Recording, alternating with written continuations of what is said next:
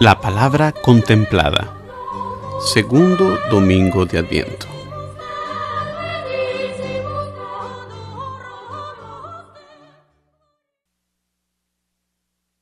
Lectura del libro del profeta Baruch.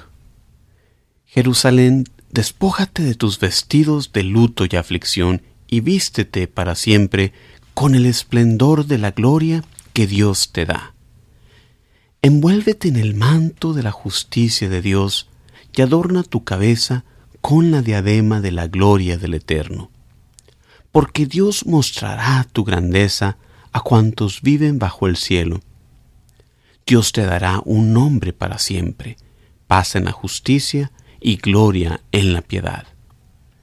Ponte de pie, Jerusalén, sube a la altura, levanta los ojos y contempla a tus hijos reunidos de oriente y de occidente, a la voz del Espíritu, gozosos porque Dios se acordó de ellos.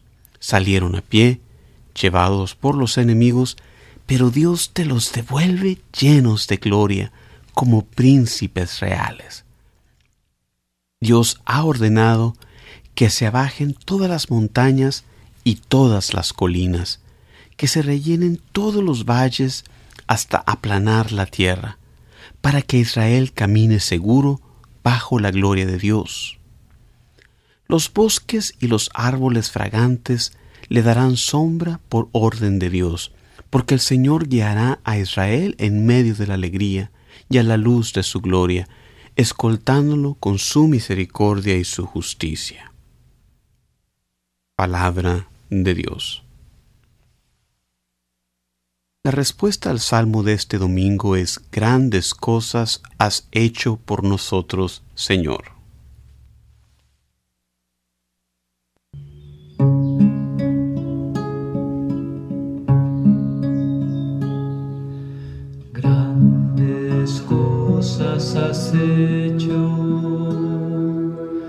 Por nosotros, Señor.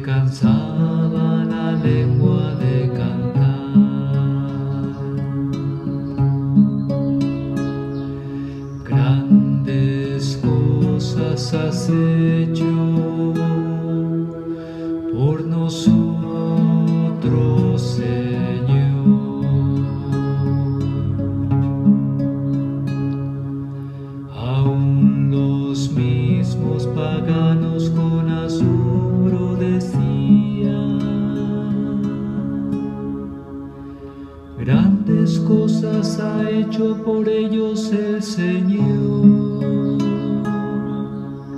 Y estábamos alegres, pues ha hecho grandes cosas por su pueblo el Señor.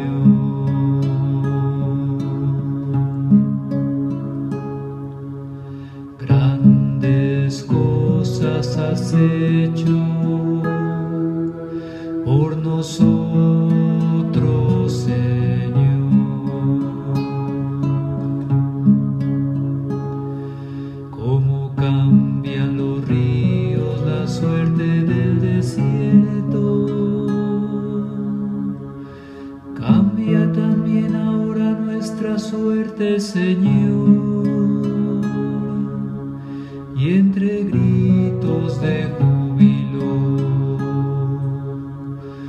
cosecharán aquellos que siembran con dolor.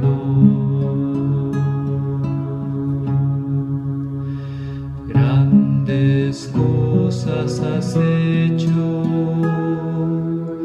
por nosotros, Señor.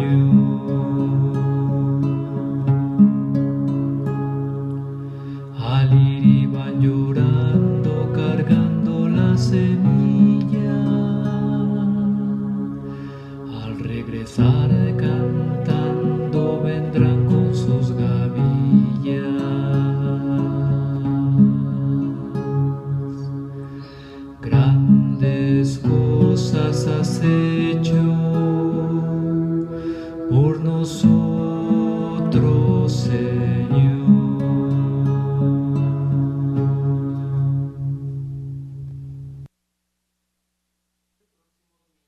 Lectura de la carta de San Pablo a los Filipenses.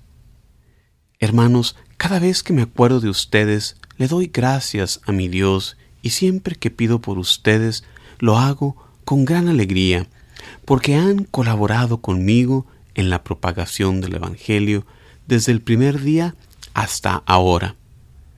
Estoy convencido de que aquel que comenzó en ustedes esta obra la irá perfeccionando siempre hasta el día de la venida de Cristo Jesús. Dios es testigo de cuánto los amo a todos ustedes con el amor entrañable con que los ama Cristo Jesús. Y esta es mi oración por ustedes, que su amor siga creciendo más y más y se traduzca en un mayor conocimiento y sensibilidad espiritual.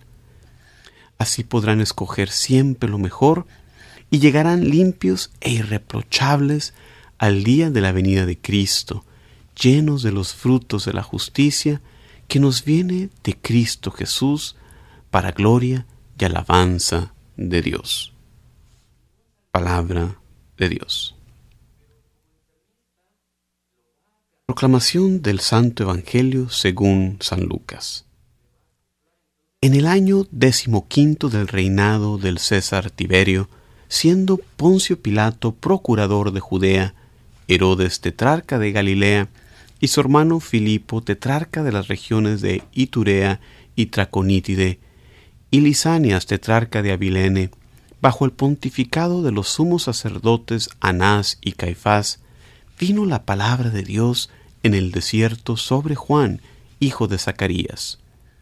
Entonces comenzó a recorrer toda la comarca del Jordán, predicando un bautismo de penitencia para el perdón de los pecados, como está escrito en el libro de las predicciones del profeta Isaías. Ha resonado una voz en el desierto, preparen el camino del Señor, hagan rectos sus senderos, todo valle será rellenado, toda montaña y colina rebajada. Lo tortuoso será derecho, los caminos ásperos serán allanados, y todos los hombres verán la salvación de Dios. Palabra del Señor.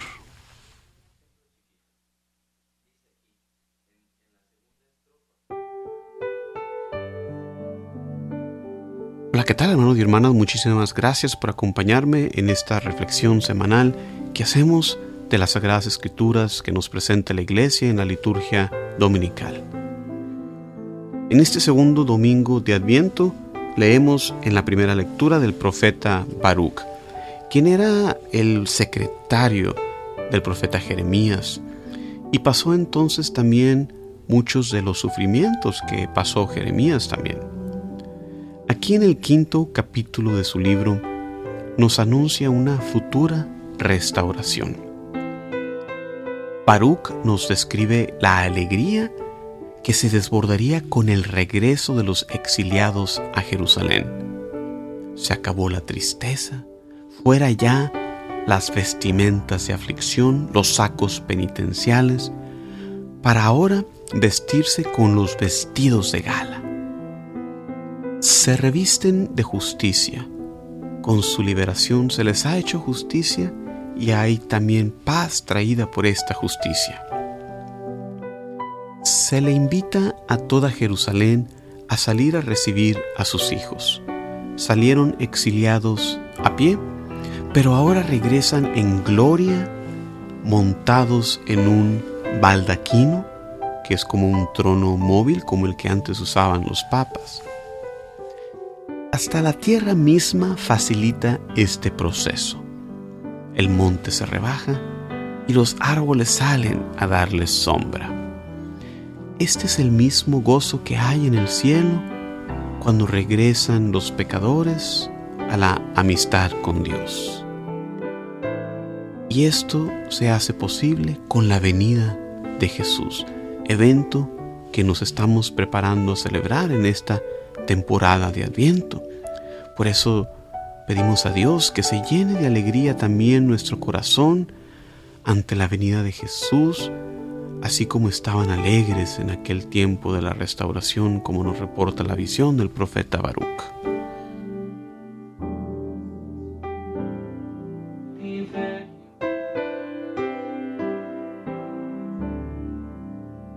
El salmo de este domingo, grandes cosas has hecho por nosotros, Señor, es la respuesta.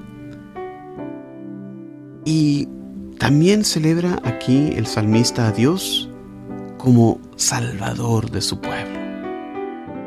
Dios salvó a su pueblo del exilio y les restauró la tierra prometida. Esto obviamente es causa de inmensa alegría y asombro ante la grandeza de Dios, como lo proclama así el salmista. Y así también debe de ser nuestra reacción al reconocer que en Cristo, el enviado del Padre, hay salvación. Por eso este tiempo de Adviento es tiempo de preparación y de anticipada alegría al celebrar ya la llegada de nuestro Salvador, quien se encarnó y habitó entre nosotros. Es tiempo de preparación porque no solo celebramos su venida histórica, sino que aguardamos su venida en nuestro corazón hoy y su venida gloriosa al final de los tiempos. En estos días nosotros nos unimos con el salmista al contemplar la grandeza de la salvación de Dios y también proclamamos a una sola voz, grandes cosas has hecho por nosotros, Señor.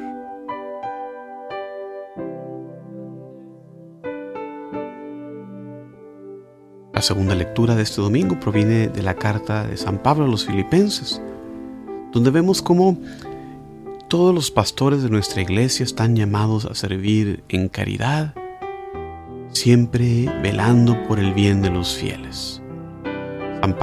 San, Pablo aquí en esa segunda lectura nos muestra ese cariño, esa preocupación propia de un pastor que siempre tuvo él para todas esas comunidades que él fundó desde el momento de su conversión, su única preocupación fue eso que nos habla en la segunda lectura, difundir el Evangelio.